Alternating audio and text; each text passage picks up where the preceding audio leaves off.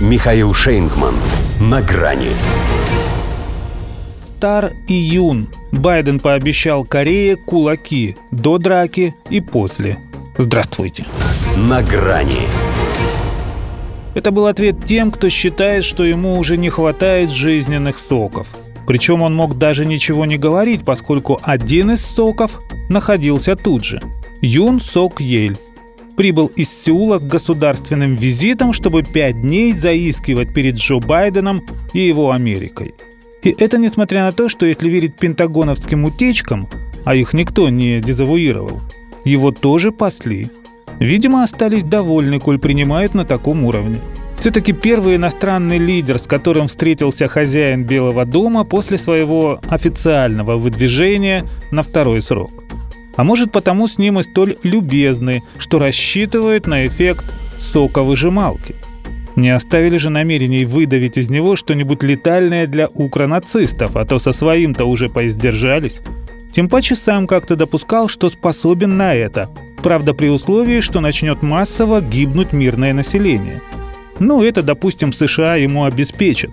Ни одну, не при корейце, будь сказано, собаку на всякого рода бучах съели – а чтобы ему еще легче было принять такое решение, Байден пообещал всю мощь американского оружия в случае эскалации на Корейском полуострове. Более того, он готов эту эскалацию собственноручно организовать. Уже над этим работает, провоцируя Пхеньян откровенными военными учениями по вторжению в КНДР. И то ли еще будет. Размещение стратегических возможностей Соединенных Штатов будет постоянным и рутинным – гордо сообщил на совместном брифинге Юн Сок Ель. Кроме ядерного оружия, уточнил было Байден, а потом гулять так гулять посулил и его, если дойдет до реального дела. Дескать, пусть только попробуют северяне радиоактивно ударить по США или по их союзникам. Результатом станет конец режима. Так себе, конечно, реакция на локальный Армагеддон, учитывая, что для южан это будет размахивание кулаками после драки – которые они уже не увидят. И какая-нибудь Флорида, кстати, тоже, поскольку Ким Чен Ын своим хвасоном может достать и до нее. Но от Джозефа это все равно прозвучало грубо и зримо. Мол, несмотря на войну с Россией и угрозу конфликта с Китаем, он еще в состоянии открыть и третий фронт. И откуда только силы берутся, пусть другими словами, но казалось каверзно спросили у него про возраст.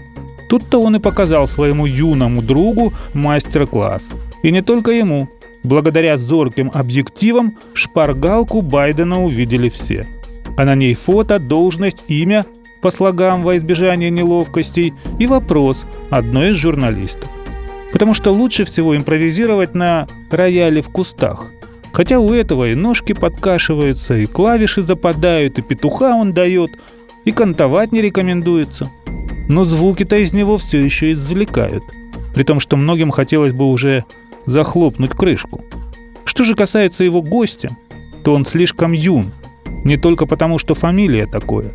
Если не повзрослеет, а так и будет видеть в этом сумасброде старшего товарища, то как бы Южной Корее не стать корейкой в собственном соку. До свидания. На грани с Михаилом Шейнгманом.